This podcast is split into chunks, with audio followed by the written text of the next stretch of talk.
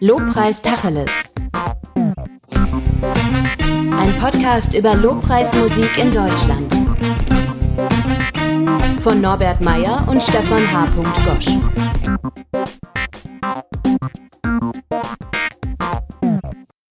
Herzlich willkommen zu einer neuen Folge Lobpreis Tacheles. Ähm, wir haben uns lange nicht blicken lassen im Äther. Äh, wieder mal krankheitsbedingt. Ich war krank. Wieder, Mir ging es nicht gut. Ja, hast, hast du das Licht am Ende des Tunnels schon gesehen? Oder? Nicht, nicht so ganz. Jedenfalls nicht so, dass ich dachte, jetzt wäre es ein guter Moment, darauf ja. zuzugehen. Aber ich hatte wirklich so diese Grippe, die wahrscheinlich jetzt ganz viele und alle hatten. Ja, ja. Und ich lag wirklich zwei Wochen, war ich dazu wirklich richtig weg. Und danach hatte ich so ganz viel, das äh, habe ich jetzt neu gelernt, das ist so, das nennt man Brain Fog.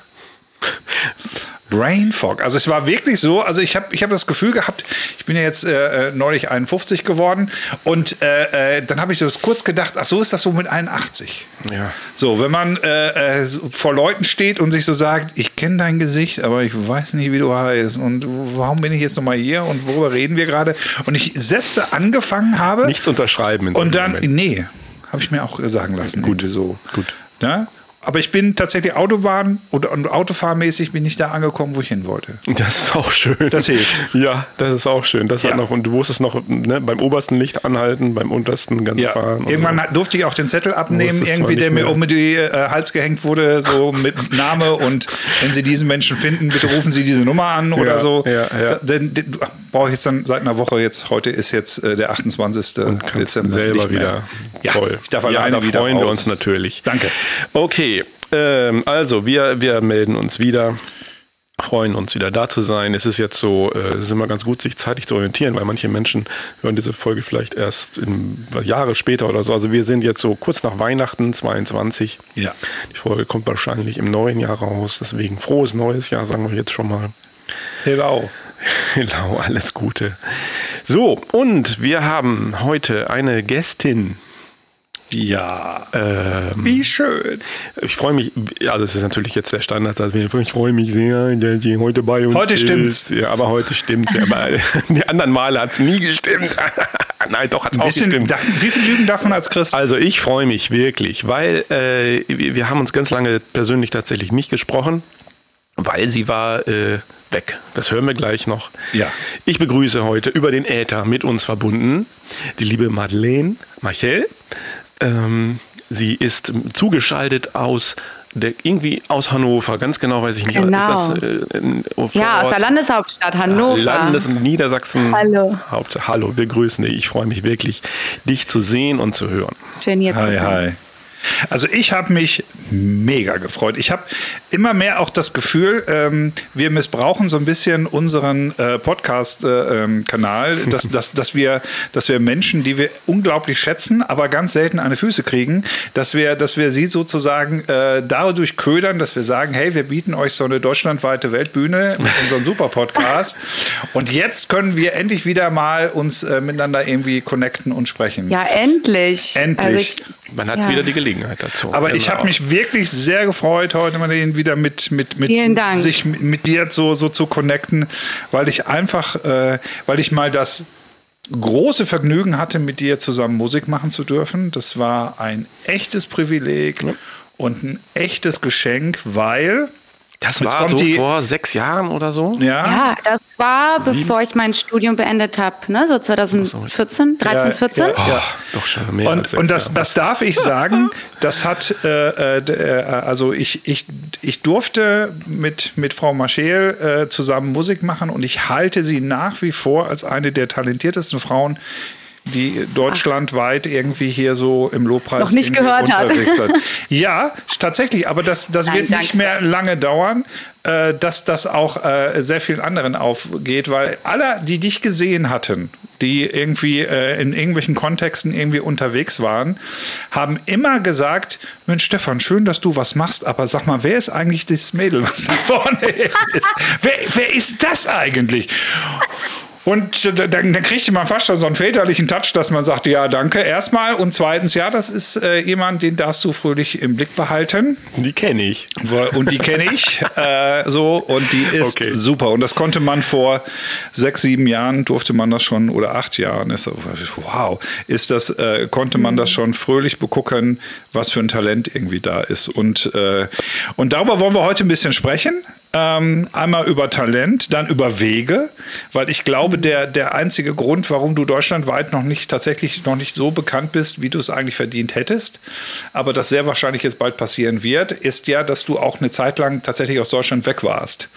So und ja. äh, auf einer in, sehr interessanten Wiese irgendwie äh, nochmal warst, die, die dich nochmal irgendwie äh, ernährt hat und wo dich die Sonne nochmal ganz äh, äh, speziell beschieden hat. Gut. Und, und dann geht es doch mal um, was danach so passiert. Ja, jetzt müssen wir doch ein bisschen vorher einsteigen. Ja. Also, wir, sind, bei, wir sind, schon bei der obligatorischen Vorstellungsrunde ja. hier. Ne? Äh, die Frage, wer bin ich und wenn ja, wie viele? Hallo Norbert. Hallo, ich nehme an. Nein, ich gebe jetzt den Erzählstein mal hier durch das Netz weiter. Erzähl doch mal. Ja.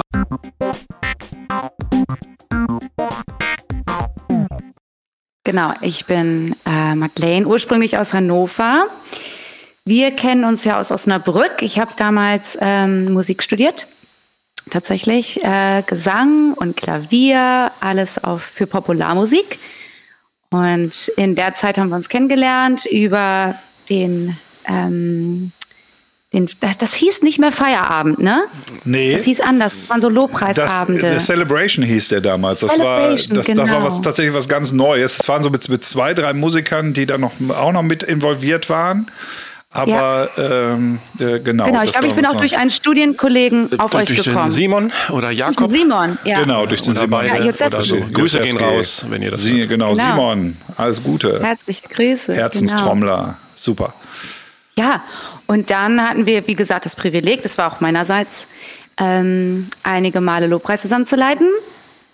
Und dann bahnte sich der Bachelorabschluss an. Und natürlich dann die berühmte Frage, was kommt danach? Wie geht's weiter? Welches ernsthafte Studium wollen Sie jetzt mhm. aufnehmen? Genau.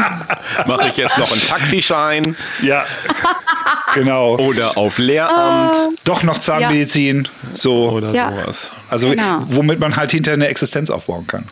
Ja, genau. So. Aber diese Klassiker hast du alle verworfen. Völlig übersprungen. Völlig. Ähm, äh, genau, abge, abgelehnt und kam, war auch nicht in, äh, habe ich nicht in Erwägung gezogen, sondern mein großer Traum war bis dahin immer noch ein Jahr lang mal bei IHOP zu verbringen, das International House of Prayer in Kansas City in den USA, ein 24-Stunden-Gebetshaus und dort einmal hinter die Kulissen zu gucken. Das war so mein, mein Ziel eigentlich. Und ja, so ein Jahr Bibelschule zu machen. Also ich hatte zu dem Zeitpunkt auch schon eigene Lieder geschrieben und mir war bewusst, dass mein Wissen über die Bibel war beschränkt und da wollte ich gerne tiefer gehen. Einfach um ähm, ja, reichhaltige Lobpreismusik schreiben zu können. Cool. Und dieser Ort ähm, erschien mir als der richtige, weil ich dort damals als Jugendliche schon einmal war.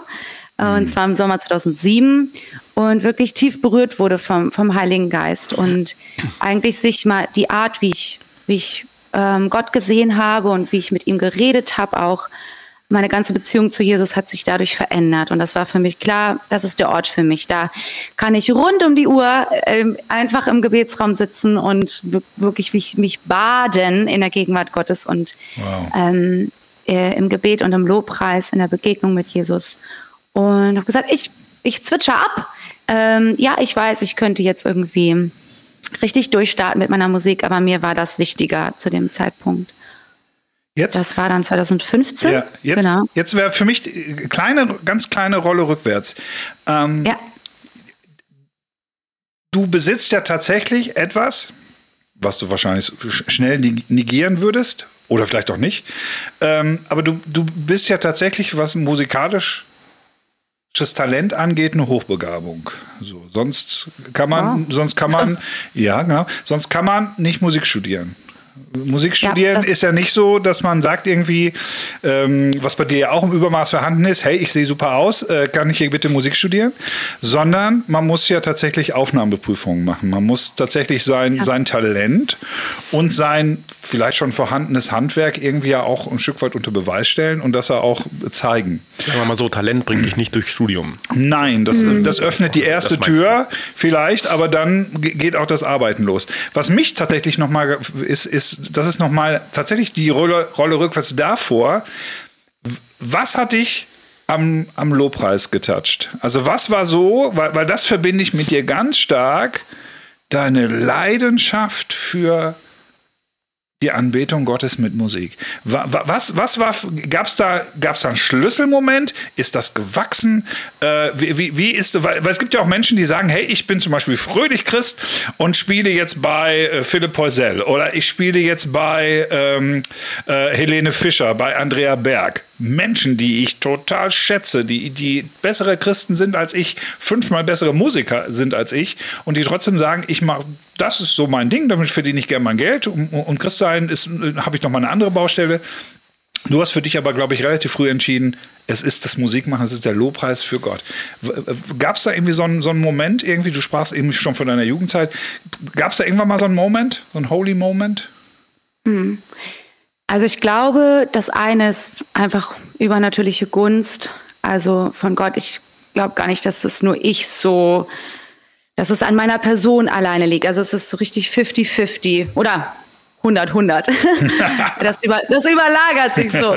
Also einmal glaube ich, dass ähm, ja, Gott mir einfach, äh, einfach einen Ruf gegeben hat auf mein Leben, viel Zeit in seiner Gegenwart einfach zu verbringen und dass es äh, mir reicht, ihn als Publikum zu haben. Und, und da kann man das, das geht halt stundenlang, weil er leiht einem immer ein Ohr. Er ist immer ganz Ohr. Und ihn berührt das sogar, wenn, wenn wir ihm als seine Kinder singen. Aber ich glaube tatsächlich, das geht schon ganz, ganz, ganz weit zurück. Also als Kind habe ich mich einfach, ich war angezogen, angezogen vom Lobpreis. Ähm, ich weiß, ich äh, damals noch in der, in der Gemeinde mussten dann die Kinder irgendwann in ihren Kindergottesdienst gehen. Wir durften den Lobpreis noch miterleben. Und ich wollte eigentlich gar nicht, dass es vorbeigeht. Wow. Also ich hätte stundenlang da einfach sitzen können. Ich habe natürlich gar nicht selber mitgespielt, ich habe gar nicht selber geleitet, aber ich war einfach, ich war wie magnetisch angezogen äh, von, von der Gegenwart Gottes. Und der zweite Punkt, den ich so liebe, ist, dass ich, weil ich stelle mich nicht gerne ins Rampenlicht. Also ich äh, möchte eigentlich gar nicht gerne unbedingt, dass es um mich geht, so als Künstlerin. Das bringt der Beruf halt mit sich und das muss man dann auch irgendwann so ein bisschen können und einfach so eine, Ja. wie so eine Rolle anlegen, ohne jetzt Ja. künstlich zu sein. Aber das Bes- Besondere am Lobpreis ist, dass es verbindet. Also wenn dann doch Leute da sind, mit denen man gemeinsam anbetet, es ist wie so eine Fusion und äh, man erlebt das gemeinsam. Das ist nicht der Künstler steht da an der Bühne separat und die Leute sitzen unten am Publikum. Wow! Und es bleibt aber ein Spalt, es bleibt eine Distanz irgendwie, so eine ähm, ja, äh, und das ist halt beim Lobpreis nicht. Im Lobpreis ist es, wir gehen gemeinsam, gemeinsam in Gottes Gegenwart und dann verbindet das extrem und das liebe ich einfach. Und das war schon ganz früh. Also das war schon so, ähm, also das, du sprichst ja fast schon was an, was so, so erste Eindrücke als Mensch oder, oder erste Eindrücke als geistlicher Mensch oder so. Dass man, dass, man, dass man dann sagt, irgendwie so, was ist deine erste Erinnerung irgendwie?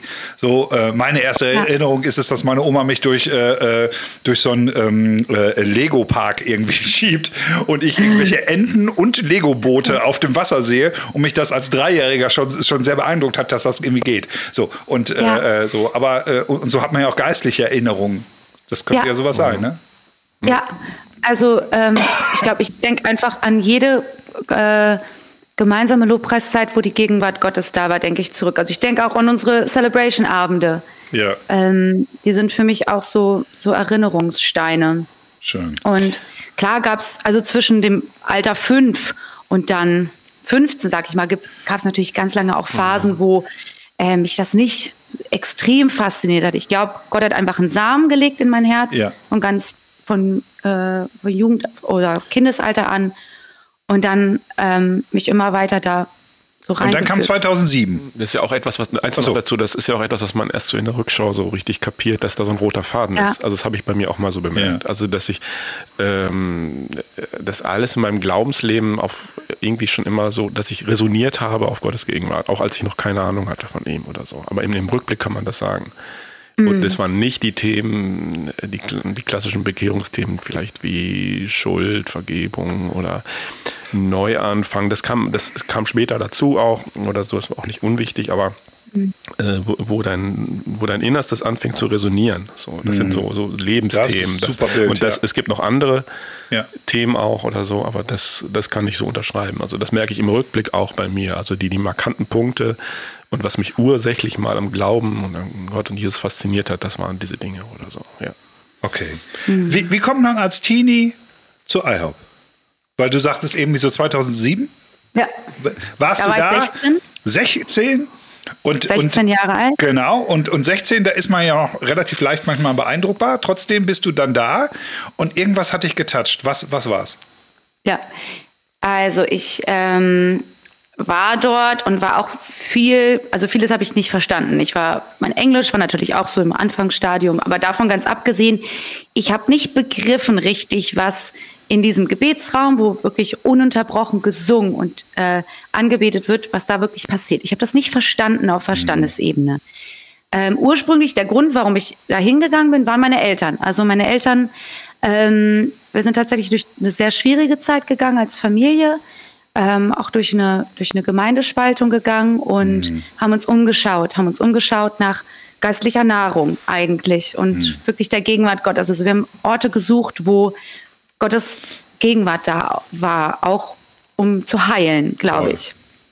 Und ähm, genau, ich bin dann dahin mit meinen ganzen Geschwistern. Wir waren als ganze Familie da.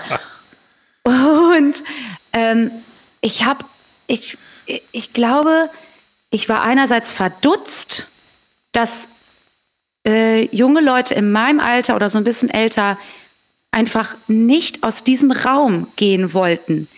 Da äh, natürlich, das war so eine Jugendfreizeit, da gab es dann auch mal so Sport und Spiele und aber die waren alle sowas von ähm, eingenommen von Jesus und ich, es ging es ging um Jesus die ganze Zeit und ähm, die Art, auch wie sie gebetet haben, war so, dass sie diese Person kannten, zu der sie gebetet haben. Das war kein ausgedachtes, auswendig gelerntes Gebet, damit man jetzt ein guter Christ ist, sondern sie wussten, wenn ich meine Anliegen, meine Bitten vor Gott jetzt bringe, ähm, dann werden die erhört. Und für mich war auch, was mich auch fasziniert hat, was ich bis, zu, bis dahin noch nicht so erlebt hatte, war, die Bibel stand im Zentrum. Die Bibel wurde gesungen. Und auf einmal bekam ich einen ganz anderen Zugang zum Wort Gottes. Also ich hab immer, wir haben dann so Hausaufgaben so bekommen und wir sollten dann Johannes 15 war es, glaube ich, versteht, die, die Liebe, die der Vater für Jesus hat, die hat er, er empfindet er auch für uns. Und dann sollte ich darüber meditieren. Na, nach fünf Minuten habe ich natürlich an was ganz anderes gedacht. und Fertig. das überhaupt nicht. Fertig. Äh, und jetzt Liebe. Also was ich mitnehme, Gott liebt uns. Okay, berührt mich jetzt nicht im tiefsten Innersten. Zack, Johannes Evangelium Aber- verstanden. Ja. Aber ich wusste, irgendwie muss es da mehr geben, dass diese Leute ihr ganzes Leben hingeben und wirklich richtig wie wegwerfen. Also Ja. alle anderen Optionen sind nicht mehr Optionen. Ja. Sie sagen, ich setze mich hin zu den Füßen Jesu. Das ist ja mittlerweile jetzt auch schon irgendwie ein Begriff, den man so ein bisschen kennt. Ja. Zu den Füßen Jesu sitzen. Aber die waren, die waren richtig gierig, gierig nach Offenbarung von Jesus. Wer ist Jesus? ja. Und dann, damit bin ich nach Hause gegangen und das hat für mich alles dann geändert. Wie war das dann, jetzt mache ich mal wieder einen Sprung, ähm, das war äh, so, ein- so ein Impuls von damals als Teenager. Äh, dann bist du äh, später nach dem Studium wieder hingekommen oder so, dann hat man ja gewisse Erwartungen auch. Gab es da auch, äh, war es ein Coming Home oder war es auch ein bisschen Crash oder, oder wie würdest du das beschreiben? Also als ich dann das in die USA gezogen also bin. für richtig. Hm? Nee, das war so richtig ankommen. So Okay. endlich. Hm. Oh, endlich. Weil ich hatte ja wirklich von 2007 bis 2015 auf diesen Moment gewartet, dass ich Hm. endlich wieder dort sein kann. Ich war noch zweimal zwischendurch zu Besuch da Und das waren auch immer ganz prägende, äh, also zwei Wochen war ich da, äh, zweimal. Aber das war wirklich so, jetzt bin ich an dem Ort, wo ich eigentlich schon immer sein wollte. Und mein Musikstudium war ja eigentlich auch dafür da, dass ich irgendwann mal Vollzeit dort Sängerin sein kann. Hm. Das war eigentlich schon immer so der Plan, ja. Kannst du IHOP für jemanden, der das jetzt ja. nicht so intensiv kennt wie wir, ja. äh, kannst du einmal so versuchen, mit, mit so 28 äh, Sätzen das zu beschreiben, was, was IHOP irgendwie ist und bedeutet, wo das ist, wer das irgendwie so äh, gegründet hat und was so die, die ja. Idee ist? Ja, äh, IHOP existiert ähm, schon länger, als man es jetzt denkt, aber 24-7 gibt es seit, seit 1999. Also, also dass 24 Stunden am Tag, sieben Tage die Woche gebetet wird. Genau, also durch mhm. die Nacht mit voll, äh, vollen Teams, also teilweise, mhm. also bis an die zehn Leute sind in einem Lobpreisteam. Mhm. Äh, die übernehmen jeweils immer zwei Stunden und werden dann von dem nächsten Team abgelöst. Ja. Und das hat, findet statt seit ähm, jetzt, was haben wir, 23 Jahren. Ununterbrochen. Wow. Immer im September ist das Jubiläum. Und die Vision war damals Mike Bickel gegeben worden, der auch immer noch der, der Leiter und der Gründer und der, mhm. ähm, äh, der Chef von dem ganzen Laden ist, genau. Ja.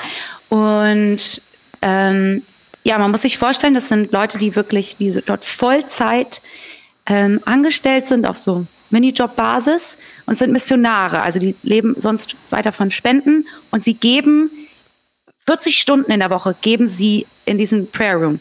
Davon gehen halt, jetzt muss ich rechnen, macht das nicht so meine Stärke, sechs mal zwei, zwölf Stunden aktiv, wirklich in ein Lobpreis-Set, mhm. ähm, beziehungsweise sechs äh, zweistündige Sets in der Woche. Und der Rest ist natürlich äh, alles andere, so Bibelstudium, ähm, äh, Gebet und äh, aber auch Bandproben. Ne? Und das sind, das sind Teams, die ähm, sind ausgestattet mit, einer, also wirklich einer kompletten Bandbesetzung und vier, fünf, sechs Sänger. Ähm, mal weniger, mal mehr. Ne? Und die haben alle ein, ein Commitment abgegeben, ähm, dort immer zu dieser Zeit aufzutauchen und dort zu, zu, zu beten und anzubeten. Und, genau. wie, wie, sieht so eine Woche aus? Also haben die da, gibt es auch mal so ein, so ein, so ein größeres Gathering-Ding? So, oder äh, äh, läuft das einfach nur, der, der, der Hauptfokus ist dieser Prayer Room, wo die ganze Zeit gebetet und angebetet wird? und ansonsten passiert nichts anderes? Oder gibt es irgendwie noch irgendwie gibt's irgendwelche Form von Gottesdiensten, Gemeinschaft? Irgendwie äh, ist man ja. verpflichtet, einmal in der Woche ein Barbecue machen zu müssen oder so?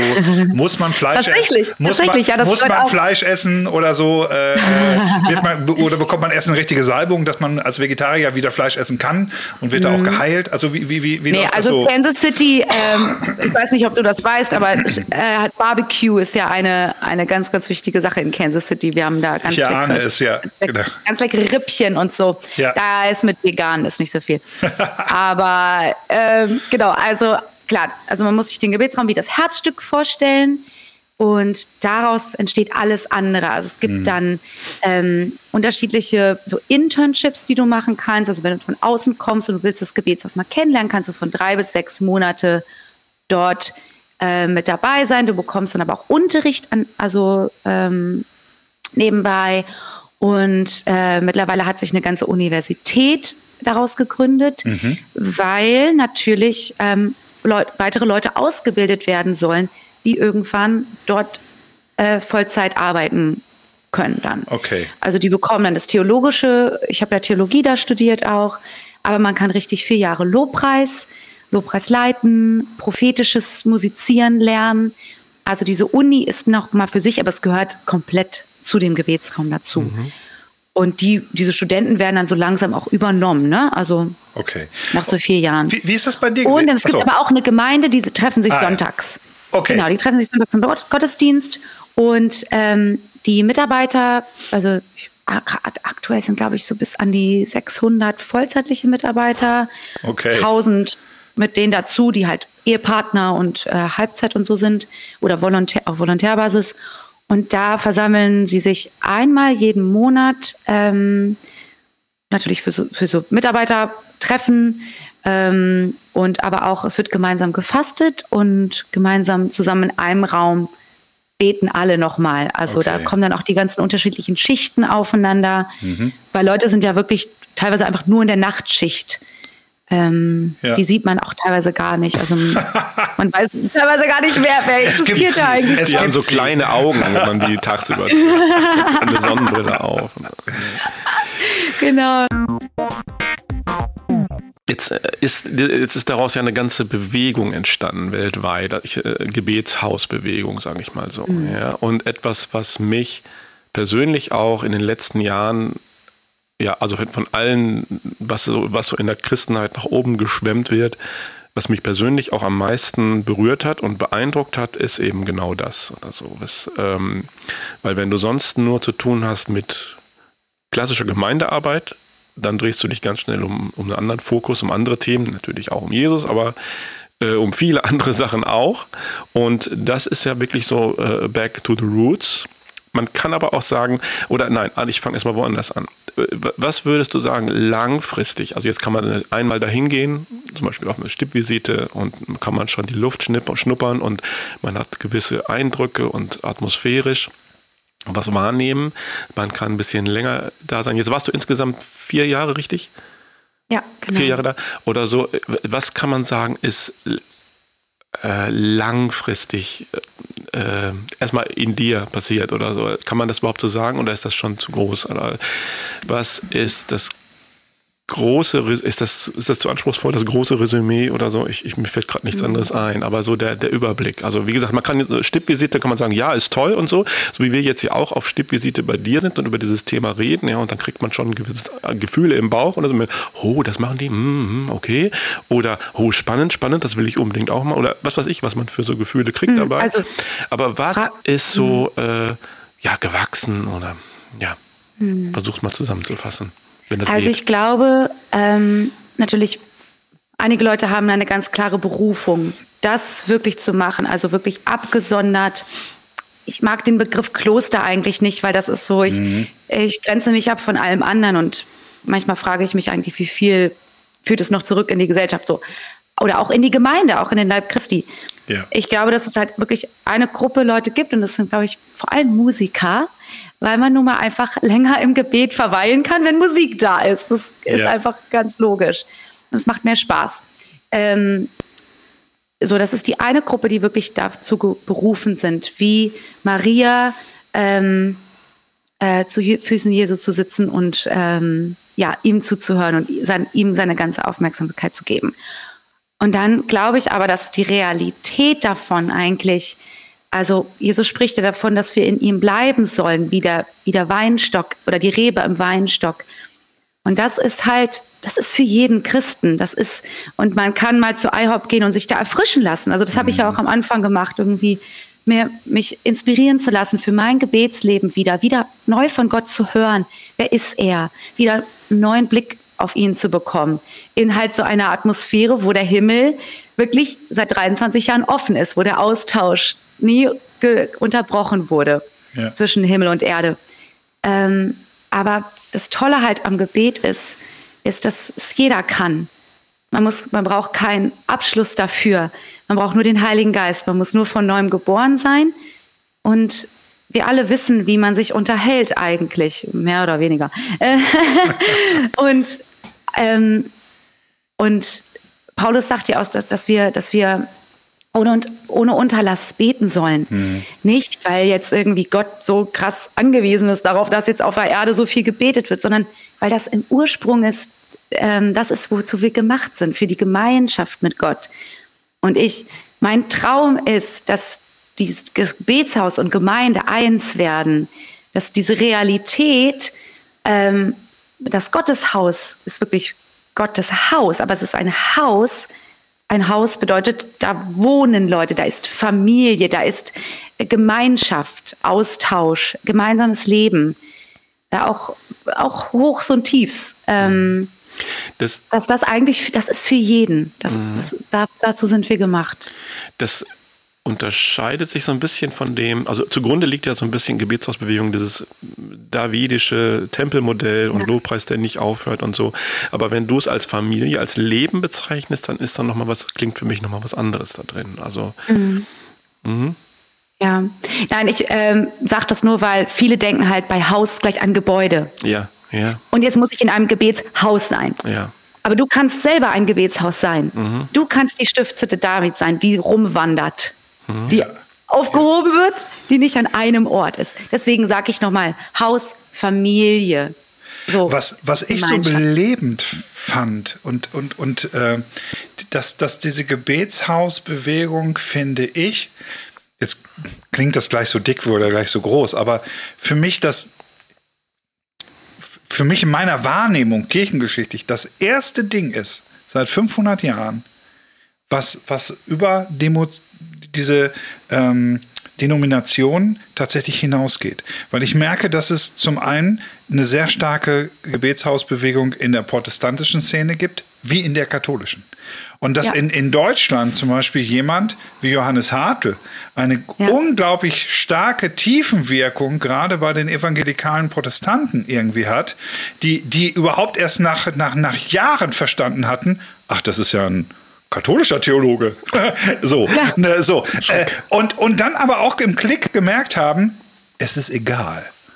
Das ist, das ist nicht wichtig. So, und das finde ich das, tota-, das fand ich immer schon das absolut belebende und bereichernde, was, was iHaupt auch mit dann sehr stark transportiert hat, dass man nicht mehr so diesen Gedanken hat, hey, wir kommen zusammen sonntags und machen irgendwie so eine spirituelle äh, Grundveranstaltung und dann gehen wir wieder. So, und jeder geht so in seinem Bereich und ist dort Licht und leuchtet. Tatatata. Das hatte, glaube ich, über Jahrhunderte seine Funktion. Aber ich glaube, dass wir jetzt tatsächlich auch da eine Veränderung irgendwie äh, auch wahrnehmen. Irgendwie so. Ja. Und, das, und das, dieses Ding, genau, was du da gemacht hast und äh, da erfahren hast, glaube ich, ein Weg, es ist nicht der Weg, aber ich glaube, es ist ein Weg, der den ich zutiefst, wo ich annehme, dass das Kirche durchs 21., 22., 23. Jahrhundert tragen wird. Diese Haltung. Ja, was schon immer das getan hat. Also äh, angefangen in der Klosterbewegung oder so, was auch gewisse Zentren waren, aber auch gewisse Außenwirkungen hatte, mhm. je nachdem. Äh, und dieser radikale Schnitt äh, es geht hier nicht um Veranstaltungen. Gottesdienst ist ja auch eine Veranstaltung gewissermaßen. Mhm geht nicht um ein Happening, es geht auch noch nicht mal um ein Gathering, also äh, es geht auch gar nicht um dich als Besucher hier, mhm. sondern es geht nur um den, für den wir hier jetzt sind. Also, ne?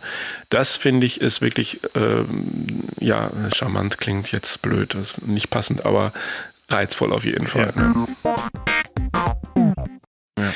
Jetzt warst du als Deutsche in Amerika.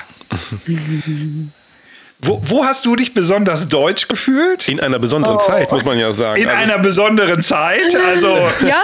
ne, also die, Wahlen, die, die auch, so, du hast ja, du hast ja auch so, so eine Zeitenwende gefühlt, wow, wo ich das eine Zeitenwende. Wo, wo, das sind zum Beispiel, das ist auch so, ich glaube, die wir in Deutschland vielleicht manchmal viel, viel äh, emotionaler wahrgenommen haben als die Amerikaner, aber vielleicht irre ich mich da auch. Aber hm. so, das ist so, also du bist ja dann als, als, als Mit-20er deutsche Frau dann nach Amerika gekommen. So, äh, und meine Frage wäre eins: äh, Wo hast du dich sehr deutsch gefühlt und du hast, wo du gemerkt so, das ist mein kultureller Hintergrund? Ähm, und was war so die, die Herausforderung, wo du gemerkt hast, irgendwie, hey, und trotzdem hab, konnte ich irgendwie, habe ich das gemeistert so und, äh, und, und, und, und, fand das dann irgendwie ja. gut. So. Ja, also ähm, ja, das stimmt. Ich habe, ich bin auch tatsächlich, glaube ich, nach zwei Jahren an einen Punkt gekommen, wo ich habe, wo ich gesagt habe, das kriegt ihr nicht mehr aus mir raus. so deutsch. es ist einfach so. Also ich habe, glaube ich, schon so eine Chamäleon-Begabung. Ich kann mich schon ganz gut irgendwie so anpassen und auch dann mir wurde ja gesagt, in Deutschland zurück wieder. Ich habe einen American, amerikanischen Akzent, ne? Yeah. Hey, ich bin so deutsch wirklich. nein, nein. Also ich glaube, was mir am meisten gefehlt hat, das, das waren so ganz praktische Dinge, dass man natürlich überall in Deutschland überall hinlaufen kann. In Amerika geht das nicht. In Amerika musst du überall ein Auto haben und mhm. selbst schnell mal eben zum Edeka oder dann da zum Walmart dauert 20 Minuten hin, 20 Minuten zurück. Das waren so Sachen. Also ähm, man ist irgendwie. Man wird als Fußgänger verhaftet von der Polizei. Mhm, genau, ja. ja. Das so Dazu kommt halt, dass ich auch in nicht einer sehr sicheren Wohnung, äh, Wohngegend gewohnt okay. habe. Das kam dann natürlich noch dazu. Aber ich glaube, so von der, von der Mentalität, von der Einstellung her, habe ich gemerkt, dass ich ähm, äh, ähm, das sehr schätze an den Deutschen, das, was sie sagen, das halten sie auch ein. Also wir Deutsche haben wirklich äh, ein hohes, äh, wie sagt man das, also ähm, wir halten uns an das, was wir, was wir versprechen. Und das, das da gibt es dann natürlich eine tolle Planbarkeit und du weißt, wo du bei dem anderen stehst. Mhm. Und bei den Amis ist es sehr viel, ähm, natürlich diese Offenherzigkeit, aber das führt halt dazu, dass du Leuten begegnest einen Tag und die dich zum Kaffee einladen und in zwei Wochen wissen sie schon gar nicht mehr, wer du eigentlich bist. Und du als Deutscher hast aber gedacht, wow, ich habe eine Freundin fürs Leben gefunden. Mhm. Das war wirklich ein Problem. Und ähm, ich war ja auch wirklich ähm, mittendrin, weil ich in den Lobpreisteams mitgesungen habe. Und da hat man dann so Vorbesprechungen und Nachbesprechungen. Und ich bin, glaube ich, mit meiner direkten Art oft auch ähm, auf, ja, bin ich auf Zehenspitzen getreten. ähm, viele fanden das aber auch ganz toll und ganz erfrischend und man muss natürlich dazu sagen, IHOP ist in sich auch nochmal eine Kultur. Mhm. Also das ist natürlich international und da ist man schon auch noch ein bisschen verständlicher. Mhm. Ähm, und wenn man jetzt dann davon rausgeht, wirklich in das richtige Amerika, sag ich mal, äh, erlebt man dann nochmal ganz andere Sachen. Aber ähm, grundsätzlich glaube ich, dieses, ja, diese Verlässlichkeit, die hat mir wirklich gefehlt äh, von, Deutsch, von Deutschland. Das habe ich dann auch wieder sehr genossen. Ähm, und so eine Beständigkeit. Mhm. Also in Amerika ist es halt total in Ordnung, einfach Dinge anzufangen, sie liegen zu lassen und nicht zu beenden. Was halt dazu führt, dass natürlich auch viel entsteht. Das ist natürlich auch toll. Also du hast so eine Erlaubnis, einfach alles auszuprobieren. Mhm. Und du kündigst das vielleicht sogar groß an. Ich gehe jetzt in Gefängnisse und äh, mache da Befreiungsdienst. Und zwei Wochen später, ach nee, ich bin jetzt doch am Häuser bauen oder so. Ja. Und das ist aber okay. Also keiner äh, guckt dich dann da schief an oder äh, verurteilt dich sogar. Das habe ich genossen. Also, dass man auch mal so ein bisschen einfach ausprobieren konnte. Mhm. Genau. Das ist ja so ein Klischee, dass, dass man sagt, so bei den Amis ist erstmal viel möglich. Du, du kannst es tatsächlich mhm. tun. Wo, wo man in Deutschland erstmal fragt, ja, du willst das machen. Mhm. Was, was für Qualifikationen hast du denn? Was für ja. Scheine hast du denn? Und so, und äh, was für Erfahrungen hast du denn? Und worauf baut sich das auf? Was haben deine Eltern gemacht? Also gibt es da noch einen biografischen Rückgriff irgendwie auf irgendwelche ähm, äh, Entscheidungsprozesse oder so? Äh, aber das hast du schon so erlebt, also auch, also das, das wäre so, sozusagen das erfüllte Klischee. Amerika ist immer noch so, hast du eine gute Idee und kannst du damit begeistern, äh, finden auch alle es erstmal cool und mach es. Ja, würde ich so unterstreichen. Also alles ist möglich. Es wird wenig natürlich dann auf im Gegenzug hinterfragt. Also kritisch wird nicht so viel kritisch gedacht wie bei uns. Ähm, Kann auch helfen. Was mich manchmal, was mich manchmal, was, was hilft. Ja. Aber wenn man halt aus, von diesem Hintergrund kommt als Deutsche, alles wird immer ähm, äh, ja auch auf, auf, auf, hohem Niveau gemacht und tolle Qualität und ja. halt nicht immer alles nur selber beigebracht, dann stößt man halt auch schnell an Grenzen, weil diese Professionalität manchmal fehlt. Aber sie sind halt einfach fließender in dem. Also sie machen dann halt vielleicht drei Berufe gleichzeitig und Okay. Sind ein bisschen flexibler. Was für Klischees haben die gerade von uns? Was für Klischees haben die von uns? Ah, die finden uns einmal ganz toll. Also erstmal finden sie Deutsche ganz toll. Mir wurde auch immer sofort gesagt, natürlich, oh, meine Ur, Ur, Urgroßmutter war Deutsch. Also bin ich Deutsch. Okay. das musste ich zum Beispiel auch lernen, mich da nicht drüber aufzuregen. weil, äh, weil du halt denkst, ja, kannst du ein Wort Deutsch? Nee. Äh, warst du mal in Deutschland? Nee. Also, und zu lernen, sie suchen einfach nur einen gemeinsamen Nenner. Also ja, was ist auch normal. gemeinsam mhm. hat. Ist halt voll normal. Die, eigentlich schauen sie zu uns auf, würde ich sagen. Die Amis schauen zu den Deutschen auf. Ja. Okay.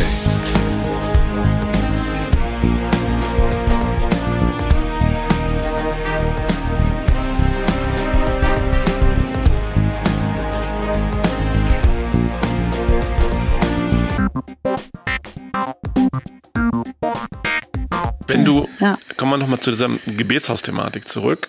Ähm, wenn jetzt jemand sagt, ich, ich, ich, ich formuliere es mal provokativ, die beten ja nur. Hm. Du weißt, worauf ich hinaus will. Also, was bringt denn das? Also ich nehme jetzt mal die hm. kritische Position ein und sage, ja, ja äh, das ist ja schön für dich und das sind deine individuellen Erfahrungen oder so. und äh, die Welt um dich herum zerfällt. Und aber ihr seid in eurem frommen Club und fühlt euch gut. Ja.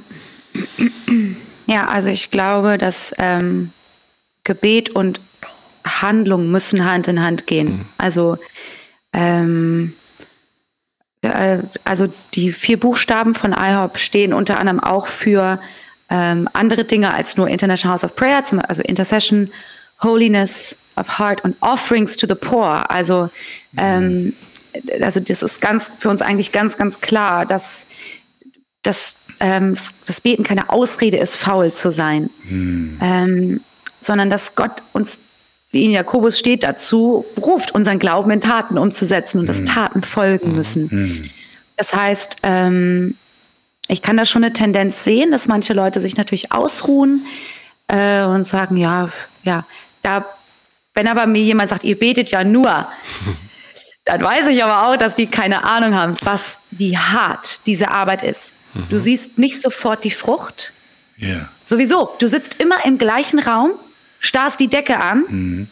Natürlich, und dann hast du vielleicht sogar noch Probleme mit deinen Teamkollegen und irgendwie ist voll Anspannung. Also, und die geistliche ähm, Komponente kommt dazu, du wirst, wirklich, du wirst wirklich angegriffen. Also mir ging das echt oft so, kurz bevor ich auf die Bühne komme, einmal natürlich physisch, Bauchschmerzen, Kopfschmerzen, also dieses Ganze, äh, oder ähm, es kommt Zweifel auf. Du fängst sofort an dir zu, zu, zweifeln.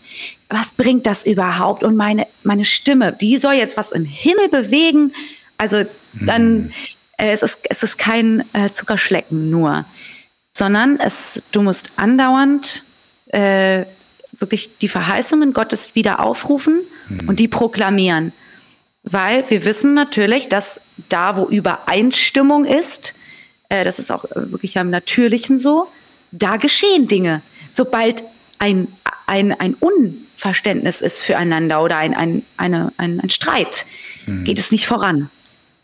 Und und Gott sucht nach, also Gott wirkt durch, durch unsere Gebete. Das ist einfach das Prinzip, was er sich ausgedacht hat, weil er es liebt, mit uns zusammenzuarbeiten.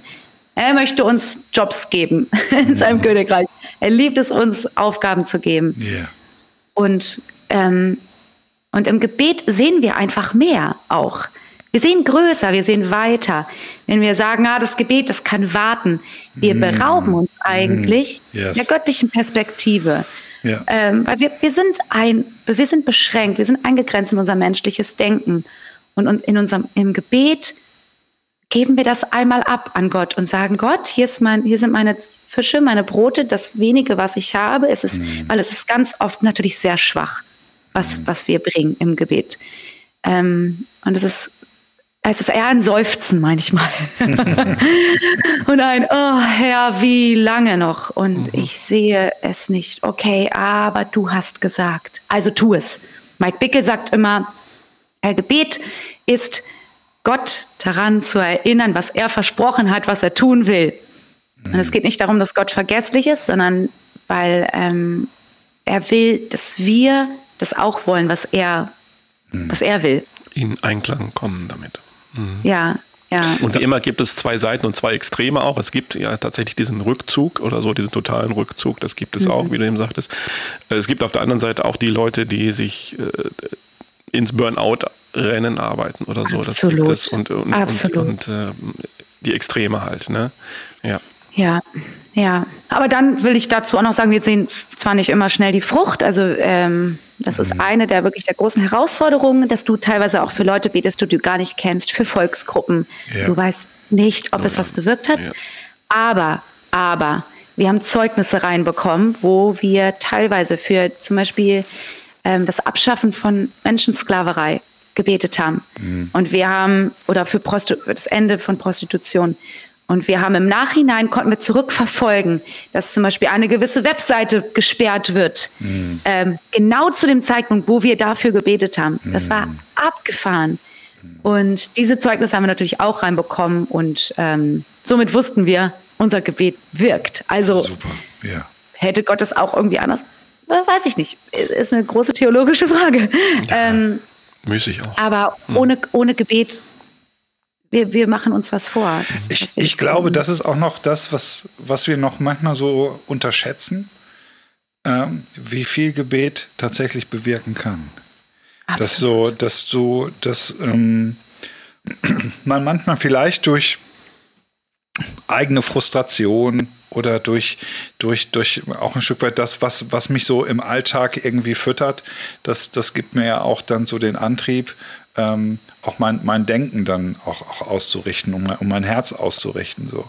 Und, so, und ich, ich, äh, ich, äh, ich finde es so fantastisch zu merken, wenn ich für Dinge bete, äh, was dann so passiert. Ich merke das ja bei mir. Ich habe ja einen Job. Ich ähm, darf ähm, eine Schulsozialpädagogik einer frommen Schule mit Gymnasium und Gesamtschule ähm, darf ich irgendwie machen. Und wenn ich dann in meinen Gesprächen bin, in meinen Fallgesprächen mit, mit, mit den Schülerinnen und Schülern oder auch mit den Eltern, dann bete ich häufig, während ich zuhöre. Ich, ich hoffe, ich wirke da nicht abwesend nach dem Motto, zum Glück kriege ich das nicht so gespiegelt. Genau, irgendwo steht sie doch bei mir. Aber ich bete manchmal, weil ich manchmal. Die ich Lippen beben so. Ist alles okay mit dem? genau. Herr Groß, brauchen Sie Wasser oder so? Ähm, und ich habe dann, ich habe dann mal, weil ich habe äh, manchmal in den Gesprächen, ich habe natürlich auch ein gewisses Handwerk und ich habe eine gewisse Erfahrung und das, das kriege ich auch voneinander. Aber oft gibt es Problematiken, wo ich das Gefühl habe, da, da, äh, wo Gott mir einen Impuls gibt und ich einfach merke, der Hase liegt ganz woanders als das, was mir jetzt gerade so als, als Symptom erzählt wird. Also ich, wir gucken gerade sehr auf die Spitze des Eisbergs, aber was unterm Wasser ist und was das Ganze trägt, das ist was ganz anderes. So. Und da kriege ich wirklich, wenn ich mich darauf einlasse, ähm, und dann auch während solcher Gespräche dann kurze Gebetssessions machen, dass ich sage, Herr, ich brauche jetzt einen Impuls. Herr, ich brauche jetzt irgendwie was. Ich, ich, hab, ich spüre im Raum, es sagt gerade was anderes. Und dann kann ich manchmal Dinge ansprechen, die wirklich was, die wirklich eigentlich vollkommen neben der Wiese liegen. Und plötzlich merke ich, das ist genau der Punkt. Und das ist das, was, was, was Gott tut, so, wo, wo Gott Wunder wirkt in solchen, solchen Momenten, äh, äh, aber die auch durch, wenn ich nicht gebetet hätte, sondern einfach mich nur auf meine hervorragende Ausbildung und auf mein super Talent und was auch immer, dann kriege ich das zwar auch hin. Aber wenn so dieses Gebet und dieses, boah, sich, sich an Gott dann irgendwie auch in diesen, ähm, in diesen Seelsorgegesprächen irgendwie dann auch so, wenn du dich daran hängst, was dann so passiert, ja. ist super. Ja, und ich glaube deswegen, wir haben jetzt ganz wenig über Lobpreis auch geredet, aber ja, diese beiden müssen, müssen, halt zusammengehören, weil die, also ich habe immer gedacht, ich hatte, ich hatte so einen Aha-Moment. Warte mal, wenn ich jetzt zum Beispiel zu einem Amt gehe und ich habe eine Bitte und ich frage die nach etwas, ich gehe ja nicht, ich gehe ja nicht zur Bank, weil ich äh, oder ich, ich gehe ja zu denen, weil die eine Antwort haben. Ja ich gehe ja jetzt nicht, oder noch ein ganz anderes Beispiel, ich gehe ja jetzt nicht im Blumenladen und frage nach Brötchen. In der Regel ich nicht. Zum Bäcker, in der Regel nicht. Das heißt, ich muss glauben, dass Gott diese Dinge hat, die ich yes. brauche. Yeah. Dass, dass, er, dass er die Antwort hat, Gott. Weißt du, also ich, ich klar, manchmal kriegt man bei Menschen dann auch keine Antwort zurück, wenn man sie fragt, weißt du eigentlich, wie das funktioniert? Auf dem Amt äh, ist vielleicht auch nicht das beste Beispiel in letzter Zeit. Nein, das beste Beispiel kam jetzt. Äh, Ältere okay. Menschen werden sich erinnern. Äh, okay, ja. Können wir, können wir rausschneiden. Ja. Nein, aber also, ähm, und deswegen muss ich in die Anbetung und mich erinnern, wer er ist. Hm. Weil wenn ich nicht wirklich weiß, dass er gut ist, dass er alles, dass ihm alles gehört und dass er gute Absichten hat hm. und die und die ihm zurufe oder auch meiner Seele sage, hm. werde ich wahrscheinlich nicht in solchen Situationen, wo ich auf äußerliche Hilfe angewiesen bin, zu ihm kommen. Hm. Und, ähm, und ich finde es so toll, dass einfach, dass, dass wir was zurückbekommen. Es geht ja gar nicht um uns, hm. aber wir werden auf einmal gesegnet, wir werden auf einmal beschenkt. Auf einmal haben wir, gibt es eine Art, mit Gott in Verbindung zu treten und er, er hört auch noch unsere Bitten. Hm. Äh, das heißt natürlich nicht, dass immer alles alles passiert, was wir uns wünschen. Mir, mir ist ja. zu Weihnachten nochmal dieser Vers aufgefallen, der jetzt oft gelesen wurde. Johannes 1, denen gab er die Macht, Gottes Kinder oder das Recht, kann man auch übersetzen, Gottes Kinder mhm. zu sein. Und da muss man echt, wenn man das mal überlegt, da doch die äh, Luft zwischen den Zähnen herziehen oder so, dann steht nicht die Gnade oder so oder die, die Ausnahme, sondern mhm. solche starken Worte. Und das geht so in die Richtung, was du eben auch sagtest, glaube ich. Ne? Du hast gesagt Lobpreis. Lass uns Ja. doch mal über Lobpreis reden. Es geht hier, glaube ich, um es, dieses Thema. Da heißt ja auch Lobpreis Tacheles. Wie hat sich, wie hat sich dein, dein Lobpreis verändert? Äh, Hat er sich verändert? Ähm, jetzt in dem Moment, wo du da angefangen bist, in IHOP, also Mitte der 10er Jahre, ich glaub, ich war 14, 15, wann bist du hingegangen? 2015. 15. Ne, 15 hingegangen, du bist wann wiedergekommen? Äh, 2019. 19 2019. Im. Im Sommer. Genau. So. Im Sommer 19. Und, und jetzt sind wir ja äh, Ende 22. So, jetzt, also das heißt, du hast bist jetzt nicht nur sozusagen, was man jetzt auch klischeemäßig sagen könnte, mit dem Wind der Amerikaner und der und der, der extraordinären Erfahrung jetzt hier nach Deutschland so reingeschneit, sondern du bist jetzt auch schon wieder zwei Jahre in Deutschland, hast die ganze Corona-Rupse irgendwie hier mitgemacht. So, äh, und das hat ja, auch was mit uns Anbetern ja auch gemacht, glaube ich, zutiefst. Ähm, Kannst du das, das ist vielleicht schwierig, aber kannst du es beschreiben, wie sich dein Lobpreis über die Jahre vielleicht verändert hat? Hat er sich verändert? Ich hoffe sehr, dass er sich verändert hat. Also, ähm, womit man ganz schnell konfrontiert wird, natürlich, ist, wenn man ähm, 24 Stunden sieben anbetet, ist mit wie viel man selber faked. Und wie viel man eigentlich sagt, mit den Lippen bekennt und man es eigentlich nicht meint. Ähm, Erschreckend, ne? Und das ist sehr, sehr erschreckend. Ich glaube, mein Lobpreis ist ehrlicher geworden, zerbrochener, noch viel zerbrochener. Also ich, ich weiß, ich bin durch Phasen gegangen. Ich habe nur gesagt, ich liebe dich, Herr. Ich, lieb, ich liebe dich. Mehr, mehr wusste ich nicht. Mehr konnte ich nicht. Ich konnte keine Bibelverse zitieren. Ich konnte, ja, und und darin ist es wirklich wahr, was Gott, was steht, dass Gott in der Schwachheit mächtig wird und seine, seine Stärke ver, vervollständigt oder in uns. Ähm, ja, aber ich glaube, mein, mein Lobpreis ist auch intimer geworden, also inniger mit Jesus. Es gibt natürlich, es wird nichts ausgelassen. Also wenn du 24-7, du bist ja wie äh, vor dem Herrn einfach roh. Ähm, und äh, Gott, Gott kennt all die Dinge, die uns vorgehen. Und darin zu, ihn zu anbeten, ohne dass man jetzt seine Gefühle taub, macht, sozusagen. Eigentlich bin ich total frustriert, eigentlich bin ich total wütend. Jetzt weiß ich, ich muss dich irgendwie anbeten. Ich spüre es aber überhaupt nicht. Das, das, das, das zu dividieren und zu sagen, warte mal, warte mal, warte mal. Doch, es stimmt, er ist gut, er ist gut. Ich sehe es jetzt gerade nicht und ich habe jetzt auch einen Schlag bekommen. Ähm, aber Gott, teilweise ist es für ihn zum Beispiel auch okay, dass wir zögern, dass wir sagen, oh Gott, es fällt mir gerade richtig schwer. Ich fühle mich gerade wie ein Heuchler, das zu sagen. Aber ich möchte es sagen, weil ich möchte glauben, dass es wirklich noch stimmt, dass du gut bist. Ähm, und dann ist mein, das ist das eine, also viel echter, viel fast noch schlichter. Also, aber tiefer, viel tiefer geworden. Und ähm, informiert von der Bibel. Also ich, ähm, die eine Hälfte ist natürlich im, im Gebetsraum ist die Fürbitte, also worüber wir gerade geredet haben. Und die andere Hälfte ist das Wort zu singen. Also wir haben uns hingesetzt mit dem Psalm zum Beispiel. Mittlerweile sind die Psalmen bei mir sind tief gegangen. Ich habe sie verinnerlicht, ähm, weil ich sie gesungen habe, Tag ein, Tag aus, am schlechten Tag, mal aus dem Winkel, mal von der Seite betrachtet. Und mittlerweile kommt auch Bibel aus mir wieder raus. das ist richtig Okay. cool, weil ich muss auf einmal, ich muss nur anfangen, auch vielleicht in Zungen zu singen. Und dann kommen die Schriftstellen, Ja. kommen mir in, in die Gedanken. Und auf einmal kann ich mich auf die Schrift bauen und auf die Schriftstellen. Ja. Ähm, und dadurch ist es, glaube ich, ich hoffe auch fester geworden und, und stetiger. Wir, jetzt sind wir nämlich schon in der Zeit, äh, was ist geworden. Also wenn, das merkt man dann ja wieder besonders bei diesem Change. Äh, Goshi hat es eben schon angesprochen, seitdem du hier bist. Äh, Ja. und, und hier ist kein House of Prayer. Und äh, äh, ich nehme an, du bist jetzt schon involviert hier in Gebetshausbewegung. Was, genau, was machst du jetzt? Also jetzt Amerika ist vorbei.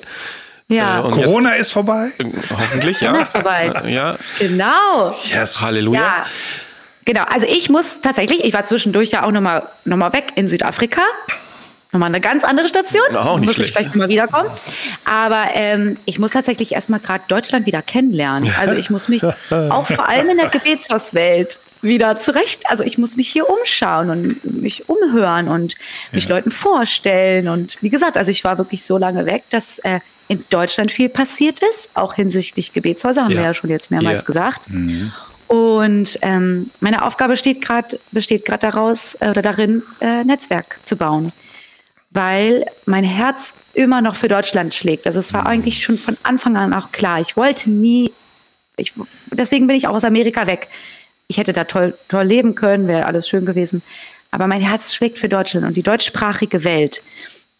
Ähm, und ja, genau, also das ist gerade so der Punkt. Ich muss ein bisschen aufholen. Also ich muss, ich muss mich vernetzen und ähm, wieder mein Gesicht zeigen. Auch hier ist die Zeit nicht stehen geblieben. ja, Ja. genau. Auch hier hat sich was ja. bewegt. Aber ich fange auch wieder an, Lobpreis zu leiten hier an einzelnen Stellen. Ja, genau. Und das ist auch eine Art Homecoming, ne? Also du hast, wir haben eben gesagt, äh, äh, Ankommen in Kansas ist so ein bisschen Homecoming und jetzt hier aber auch. Und das ist schön, ne? Kann ich Ja, mir ist vorstellen. richtig Also schön. das ist glaub ich richtig schön. Ja, in allen Aspekten. Also klar, Kansas City wird immer ein Zuhause sein. Ja, ich werde auch, also ich werde auch dort immer wieder zu Besuch Mhm. hingehen. Einfach weil ich glaube auch, dass irgendwie eine, also es wurde auch gesagt, dass ich wie eine Brücke äh, zwischen den beiden Ländern Ja. herstelle. Ja. Und ich wünsche mir, dass das überschwappt. Und deswegen muss ich immer auch mal wieder hin und sagen, hey, ganz schön viele von euch hier in Kansas City so, wollen nicht ein paar mit mir rüber nach Deutschland? Abwerben. Ja. Aber, Aber den Eindruck hatte ich auch und habe ich bis zum heutigen Tag, obwohl wir uns jetzt in den letzten Jahren jetzt nicht so regelmäßig gesprochen haben. Aber den, den, den Eindruck teile ich zutiefst. Nicht nur, weil ich es mir wünsche, sondern weil ich das wirklich auch als eine geistliche Wahrheit erachte, dass du wirklich auch ein, noch eine Begabung und eine Berufung für, für genau das hier, äh, deutschsprachige Welt. Und da reden wir von knapp 100 Millionen Menschen in Europa. Entschuldigung, ähm, dass das wirklich ist. Und da mag ich dich auch mega ermutigen. Äh, Danke. also äh, geh wirklich da diesen Weg irgendwie weiter. Du weißt, dass du da Pionierarbeit irgendwie, das ist so Frontier-Job irgendwie Ja. so, den, den du Ja. da hast oder so. Aber ähm, ja, also ich, ich habe mich jedenfalls mega gefreut, ähm, das, das jetzt so, so, so zu sehen, dass du jetzt wieder hier mehr bist und dass du, dass du hier jetzt gerade guckst, irgendwie, Mensch, was, was, was geht so? Und, Ja. und ich habe das für mich in meinem Leben erlebt, ich habe das im Leben anderer Leute erlebt, irgendwie so, äh, Gott wird da ein schönes Plätzchen für dich haben. Amen. Dem ist nichts hinzuzufügen. Ja, das wünsche ich dir auch. Von ganzem Ja, das schätze ich sehr. Danke, Nicht Gott. Gut.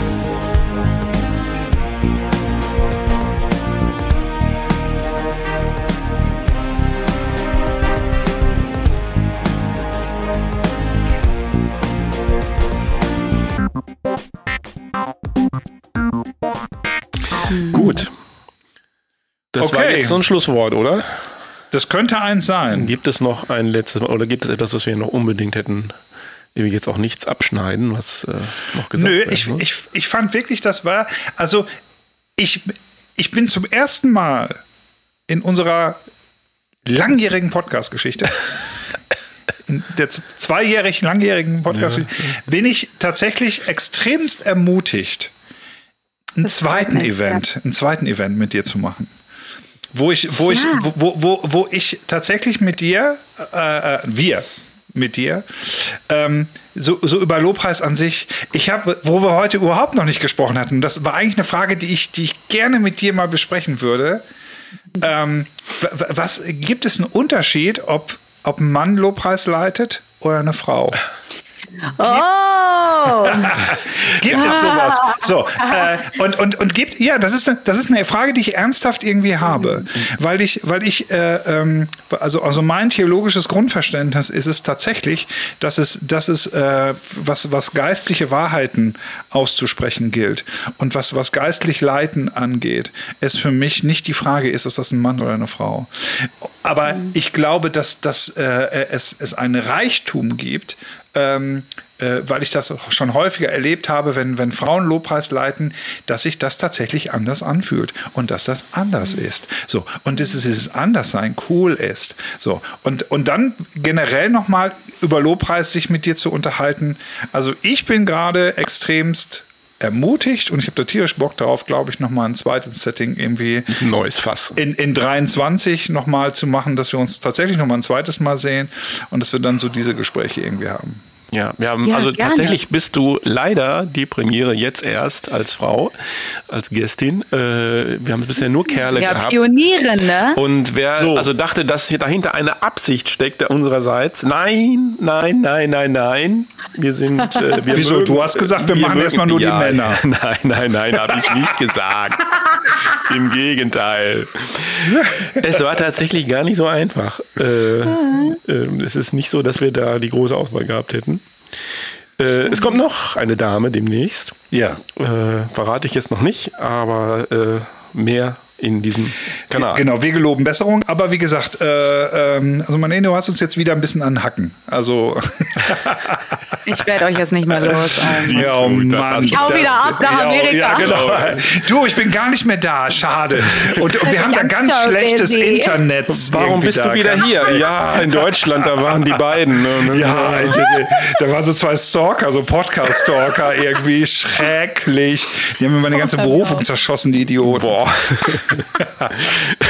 Okay. Okay, aber für heute, genau, für heute Nein, haben wir genug ich sehr. Lust auf Teil 2, ja. Super, Gut. machen wir so. Extra da, da muss ich mich auch selber nochmal vorbereiten anders oder so. Das Ja. kann ich nicht aus dem Stand. ja. Gut, hey, Okay. dann vielen Dank Ja. für die Offenheit, für dein Teilen, für dein, Dank. für dein Leben teilen. Ich glaube, dass es für viele äh, eine Ermutigung ist, irgendwie. So, und, und IHOP ist erstmal nicht so bling bling, sondern IHOP, wenn man das irgendwie anklickt und dann sieht man da Menschen, wo man nicht das Gefühl hat, die waren schon gecastet und äh, drei äh, äh, ähm, Make-up-Artists haben, sich- haben sich an denen schon irgendwie äh, vertan. Ähm, dann ist das für mich einfach auch was Persönliches, wo ich für mich sage, IHOP ist auch was, was mich bis heute tatsächlich selber noch begleitet und, und wirklich auch berührt von der Haltung, die mir da entgegenspringt. Und Vielleicht können wir ja noch dazu sagen, dass Ja. man das ja anschauen kann online. Ja, also ja. das wird ja alles immer gefilmt, da läuft Ja. immer die Kamera. Ja. Und das kann man einfach auf YouTube, also wenn ihr Prayer Room Kansas City sogar eingibt, nur Das kann man da finden oder auf der Webseite selber. kann ich nur Kann man empfehlen. immer einschalten. Genau, kann ich nur empfehlen, ist tatsächlich auch was, was, was einem selber auch bereichern kann. Wie kann man deine Musik finden, dich finden? Ja, meine Musik kann man überall finden, wo man streamen kann. Also das reicht von Spotify zu Amazon Music, Google etc. pp. und YouTube natürlich auch. Aber ihr könnt auch CDs haben, wenn ihr noch gerne CDs hört. Ältere Dann werden sich erinnern, mir- was das ist, jawohl. Mhm. Ja, mir genau. schreiben auf meiner Webseite, einfach ein äh, Kontaktformular ausfüllen und dann schicke ich euch Wir, das. wir machen es ja auch immer so, also das darfst du dir dann noch aussuchen. Ähm, wir, wir enden häufig mit, mit einem Song von, von, von dem Menschen, von dem äh, Künstler oder von dem Lobpreismenschen, mit dem wir da äh, so zusammen sind. Und da sind wir natürlich auch gespannt, welchen Song du dann auswählen wirst. Wenn du das magst. Wenn du das magst. Okay. Okay, ich überlege mir was. Ja. Ja, du überlegst dir was und dann das hinten dran. Das, das packen wir dann mit hinten dran. also es lohnt sich zu Ende zu hören. Genau. Okay, Es kommt noch was. Okay, dann würde ich sagen, machen wir hier den Sack zu. Cut für heute uns. Alles bis Gute. Zum nächsten Mal. und bis tatsächlich bis zum nächsten Mal auch mit Marlene. Ja, mal sehen. Alles klar. Zum nächsten Okay. Mal. Danke, dass ich da sein durfte. Danke dir. Ciao. Ciao, ciao. Ciao.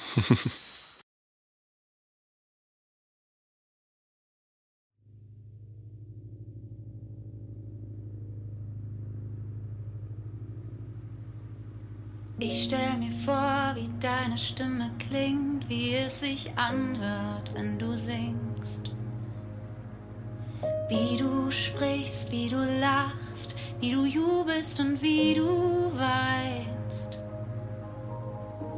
Ich stell fest, dass sie alles übertrifft, was ich bisher gehört hab. Und nichts, was ich je hören werd, ist mit ihr zu vergleichen. Deine Stimme muss sein wie Meeresrauschen, wie tosende Wellen, die fauchen, gewaltig ihre Kraft. Wer könnte davon laufen? Zu dem Rhythmus deiner Stimme bewegen sich die Himmel. Alles beugt sich, alles laut, hebt seine Hände auf. So wie das Brüllen des Löwen auch von weitem zu hören ist. So durchdringt ein Schrei die ganze Ewigkeit.